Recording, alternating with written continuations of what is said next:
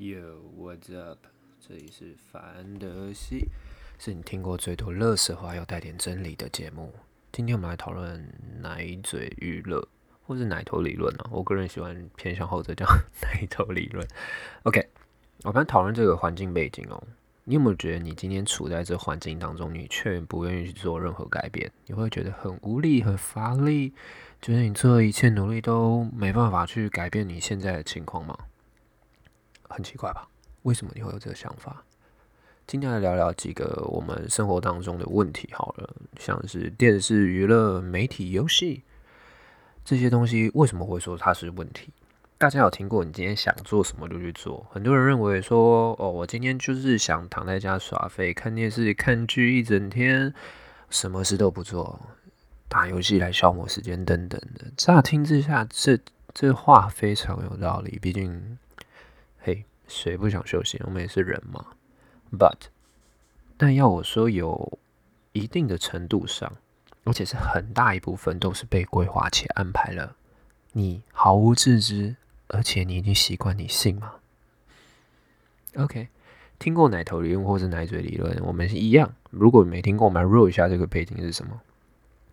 奶头理论啊，它产生于一九九五年，它在美国旧金山召开一个高度且保密的会议，叫世界现况论坛。那出席这个是各国的高级领导人、总统、总理，甚至商会人头人士都会参加。据说比尔盖茨跟贾博士都有参加。那奶头理论它是两个字结合，第一个就是英文的 titty，对，就是那个 表性显征的 titty。And 另一个我，另一个字是 entertainment，所以它组合在一起变成 T T entertainment，并翻译成奶头娱乐或是奶嘴舆论。其实它真的很多说法啦，不过基本上就是离不开这一个。这个名字是由美国前国家安全顾问去提出的，它这意思是指让人家容易上瘾、低成本、容易满足的低俗娱乐内容。这个讨论的动机是什么？是因为科技进步，生产力不断的上升，最终会让大多数人都不用去工作。像是现在 AI 啊，或是一些越来越高度化、自动化的设备，其实已经让蛮多人失业，就是低成本的东西。打个比方，好，Tesla，Tesla 它的工厂其实是它大部分的生产啊、组装都是由机器，所以它公差才那么大，它基本上已经不太需要人去管它嘞。不过他主张的是堪称悲剧。假如你们有一台特斯拉，你们就知道我在说什么了。嗯哼，OK。那生产力不断上升，最多大多数人没有工作。为了让没有工作的人群有事情去做，而且不会无所事事去愤怒社会的不公不义，造成社会动荡，所以政府机关要用大量的娱乐活动来填满他们的生活，like 电视和游戏，现在增加网络跟手机等等的。而过度沉迷娱乐生活，会忘记环境的不公平，这就称为奶头舆论。为什么会叫奶头？其实它追溯于，就是说我们刚出生的时候，我们在哺乳时期，我们咬到奶头，我们真的是天生的本能，它让我们觉得哦很安全，像是回到家，觉得有一种被 take care 的感觉。最主要是安全感，安全感它可以给给我们带来安全感。那这个可以让我们转移说不注意力。跟不满的情绪，让没工作的人群更能接受或是忘记自己的处境。听起来是不是有点嗯，好像有那么一点的即视感？对，现在其实越来越多娱乐推出，像是手游好了，或者一些电影等等的。当然，从很经济学的角度来说，是公司为了赚钱而去研发产品，让人有去消消遣，有一个消遣跟打磨时间的。但是我们来反思一个点哦。如果他们产出人也是很习惯或是觉醒这个奶头理论呢？他们有这个觉醒的思维呢？他们做这些是为了赚钱，进而让普遍大众能够接受的方式去做出产品。那用一个经济学的角度的来说好了，发现需求，满足需求，OK。但是要我说，发现需求，满足需求，and then 我会控制需求，开始收钱，这是一个。怎么讲阶层式，它有点像漏斗，到最后面开始收钱的时候，开始管制你的时候，你会越来越想这个东西，你已经习惯了，就有点像成瘾跟毒瘾那种发作的概念。当然，有些人认为对人民实施奶头理论可以有效缓解日益加剧的贫穷差富，其实没有诶，这个阶级冲突一直都存在，他们只可以只对有争议性的内容进行控管，像是暴动啊、媒体垄断等等。其实我们现在一直收到很多部分的资讯哦，都是已经受过政府机关去的筛选啊等等的，即便有 NCC 或是什么，但大多数我们收到的资料来源呢，很大一部分都已经被过滤了，这就是媒体垄断。我们举个例子好了，美国爱国者法案通过以后，它可以合法监听所有美国人的 email，甚至是电话，所以造成一个。我该怎么讲？呃，不安全感吧。假如我说，假如有人传送了一些比较机密的东西，或是有危机国家安全的东西，他们当然可以看这个，我 OK。但是这种坏人并不是那么多啦，大多数是一些很私密的东西，怎么办？像是我我跟人家调情，我传一下我的比较私密的照片，他们一样可以窃取，无法任何人能够去保证这样的资讯不会去外流的安全嘛？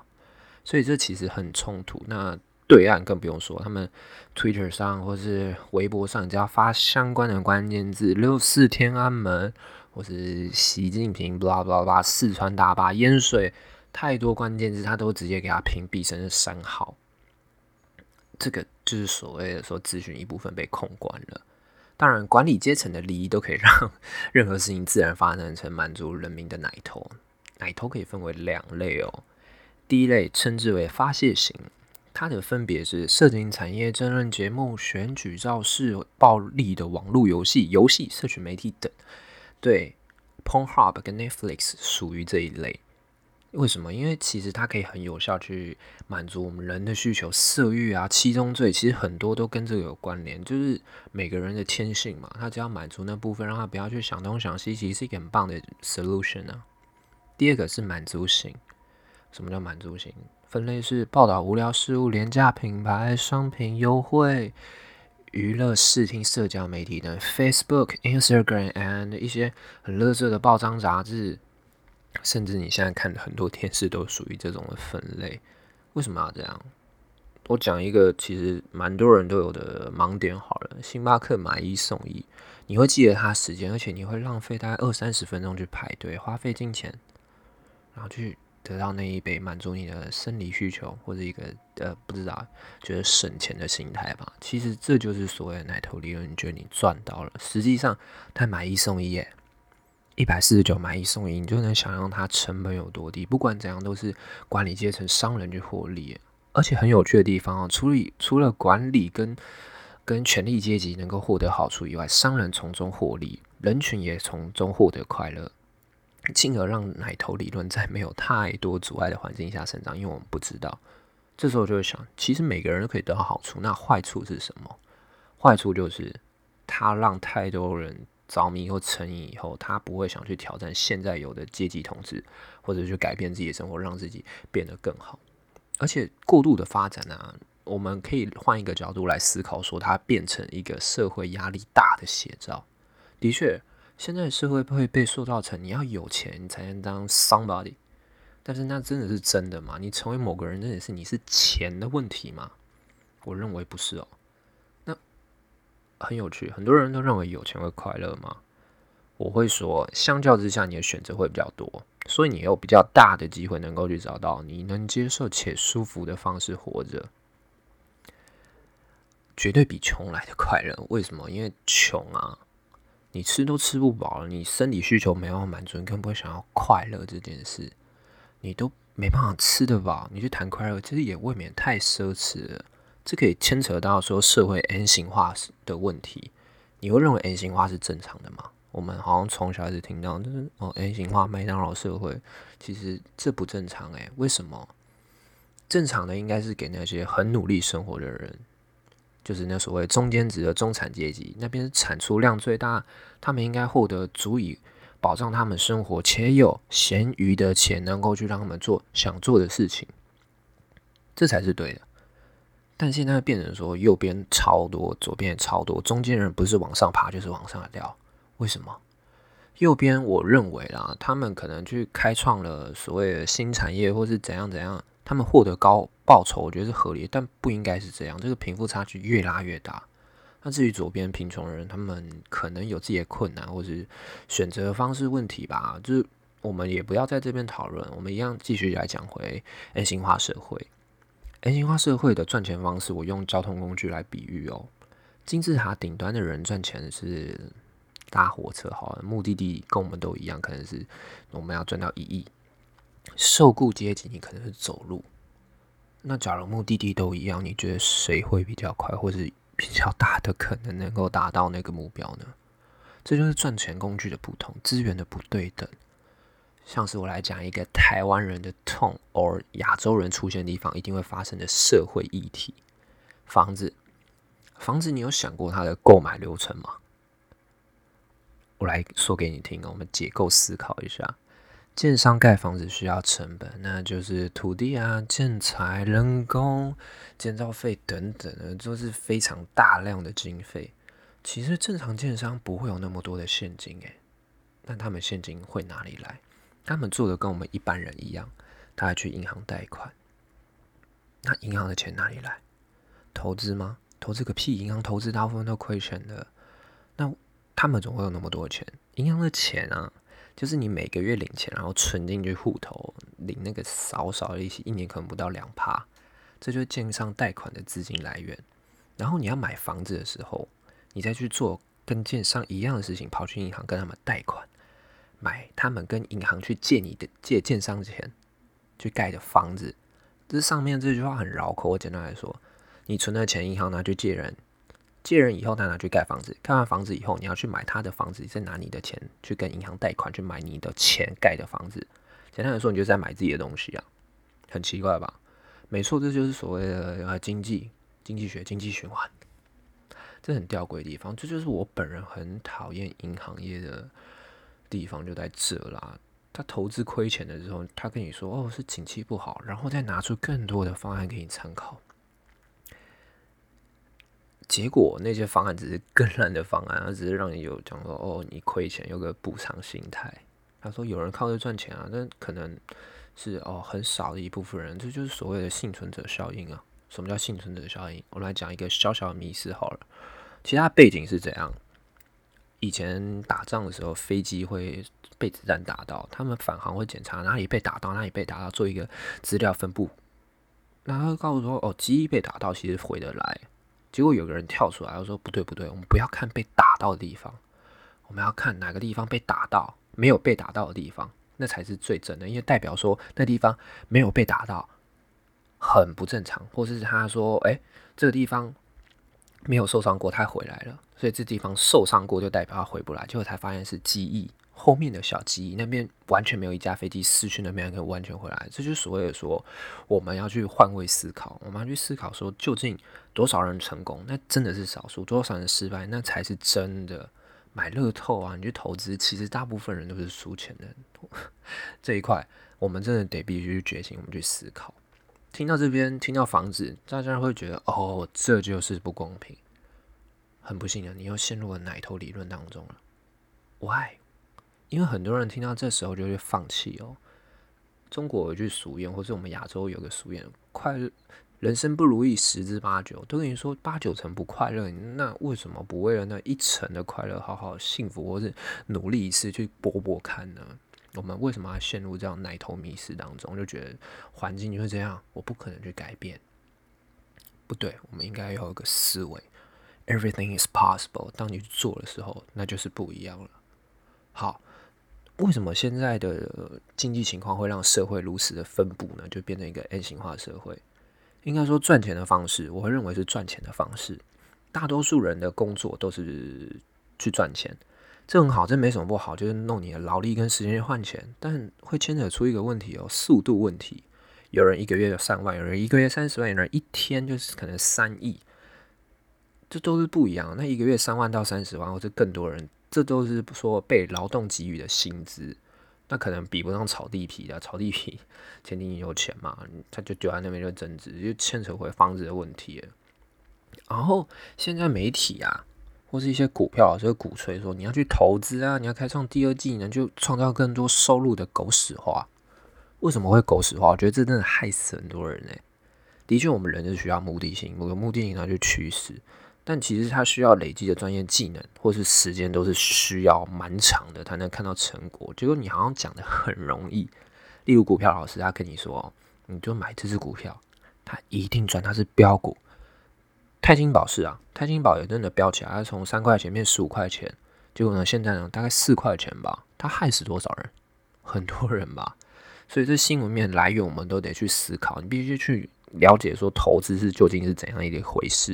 你要去找适合自己的标的物。什么叫适合自己？像我，我投资都会去看它所谓的它的股份啊，它的组成、它的产业、它的发展性等等的，甚至我会觉得说它体质健不健全。我的判定标准是它体质健不健全这件事。而且不要想着说股票一定会赚钱，其实不一定。你要做的说。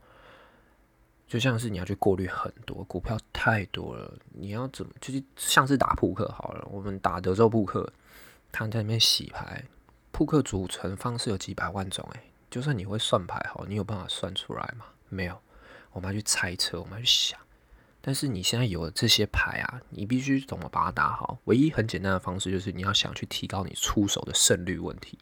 你每一次出手，我就是要提高我的胜率。其实玩股票就是这样，那样做选择就是这样。就是我们之后再开一个 podcast，我们来讨论说，哎，博弈论，然后出手胜率选择，这个真的很重要。好，那为什么奶头理论会让多数人有个错觉？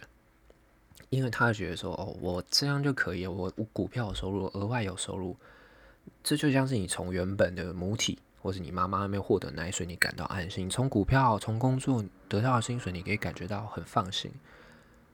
你有没有想过，要是哪一天？母水不再供应，公司倒闭了。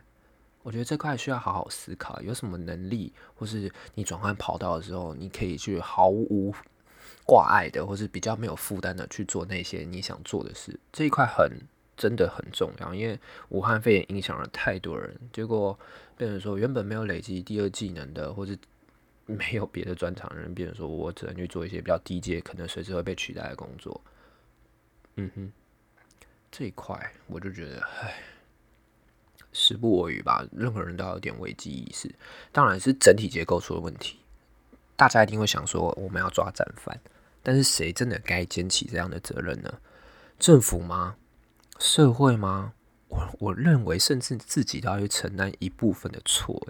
当然，我们可以选择不一样的生活方式，but 那会超痛苦。你觉得你可以承担一份痛苦，坚持十年、二十年吗？我认为可以哦，前提是你要意识到奶头理论究竟给你的影响有多大。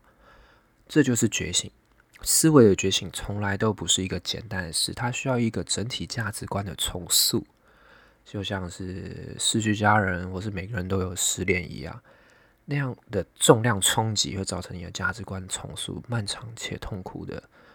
重点你还不一定有回报，不过我得说。就像是吃了一颗聪明药，从此你可以去看清事物的本质，你会很理性的分析，你可以去了解整体环境的发展等等的，甚至改变了自己，理解到自己的盲点，或是你可以选择什么事都不做，或继续抱怨，继续过着小确幸的生活，这就是个人选择问题啊。小确幸，这就是 奶头理论的台湾代名词啦，它变成说整个人。整个世代无力反抗，怪罪政府，怪罪环境，真正想要公平，它不存在。我想要的正义无法被实现，等等的，只会被踩踏剥削。于是我们就无法追求大幸福，我们就追求小幸福。但真的好吗？我认为这样等同于死亡哦。即便现在有些人真的醒来了，他想去反抗，但可能因为外部因素的影响。可能是政府，可能是管理阶层，可能是统治阶级的压迫，但有人还在享受这有限的小确幸奶嘴，像是 网络、手机、媒体、综艺节目等等，这让很难，这让人很难去推翻这整体社会的结构。如果你开始想要改变的话，去做一些真正你想要做的事情，或是真正对你生活有实质的影响，like 不去看乐色节目，我会很赞赏你哦。我已经好几十年没有去看综艺节目，甚至偶像剧等等的，我会选择看李四端的运的世界，或者文倩的世界周报等等的，因为这才是让你去吸收新的知识，即便它切的很片段、很破碎等等。如果你真的很有兴趣，你可以自己去 Google。去延伸话题，你去了解，去去看很多的书。像我每个月至少看三本书，不管什么类型，我都会去看。我毕竟你不知道什么时候会用到，你有没有那种经验？你好像看了某一本书，结果可能有人或是上课的时候讲到发生类似的情况，你会觉得哦，我在书上看过，诶，没错，这就是一部分的觉醒，能够选择我们想要做什么，而且不是正常人会去想做的。这个也就是觉醒。再打个比方好了，健身这个东西啊，其实它也是部分的觉醒啊。不管是健康的觉醒，或是视视觉上的觉醒，为什么我会这样说？If 你健身一个礼拜五天好了，你会觉得哇，五天哦，好多时间了。而且我会觉得我胸超酸，我背超酸，我腿超痛，练到我隔天走路都掰卡。很多人无法去。承受那样的痛苦，因为他需要很长时间才会看到改变。没错，任何改变都是需要付出代价，而且需要很长的时间才能看到。但这就是坚持的秘密所在。这条路不是比谁跑得快，而是比谁跑得比较久。只要你有那个信念，信念很重要。信念就是你对自己的相信。如果你做到，你会很开心。没错。如果当你打游戏的时候，你浪费了二十分钟，我们来讲二十分钟你可以做什么事？你可以看多少的书，吸收多少的知识，长时间累积下来，你能够看完一本书吧？每天五页十页，五页十页，这样我只要花一个月，我可以看完一本书。诶，现在书大部分就三百页左右。当然，当然，我还是得说，这都是个人选择问题。我认为的觉醒啊，最重要是把你自己跟全体去做分离。去思考环境带给你影响，去感受当下你正在做的事情对你的未来是不是有帮助，去理解到问题的本质究竟是什么。不要随便跟人家人云亦云，去陷入一种很负面的抱怨螺旋当中，这真的都只是在浪费你的时间。时间很公平，他今天不会因为我有钱我没钱变得不一样。每个人都是二十四小时，所以他是唯一去度量衡整个世界的标准，时间才是。所以。我良心的建议，不要再浪费时间了。你你可以去做更多的事情，你可以去做出改变。当你想要做的时候，就去做，不用想那么多，不要想我父母怎样，他们带给我们影响实在太大。因为奶头理论真的意度太深了。现在我们需要做的是把自己跟群体分离。我们需要去思考，我思故我在。思考的真谛是在于发现真理的过程，要去找到属于自己该做的事情。且，我不敢说你，我不真的不敢说你一定会感觉到快乐，但我希望你会能感觉到什么叫做值得，真的为了自己去做真的改变。OK，今天就说到这里。这个议题其实太多争议了，没办法一一解释，或是它太过笼统。社会观察需要很大的勇气，But 这就是所谓做对的事情。通常做对的事情不会太讨喜，因为忠言逆耳。But 我还是认为，我们都得为自己勇敢一次，去做对的选择，去做对的行为。OK，我是你们最好的朋友范德西，今天广播就到这，I'm Van，peace out。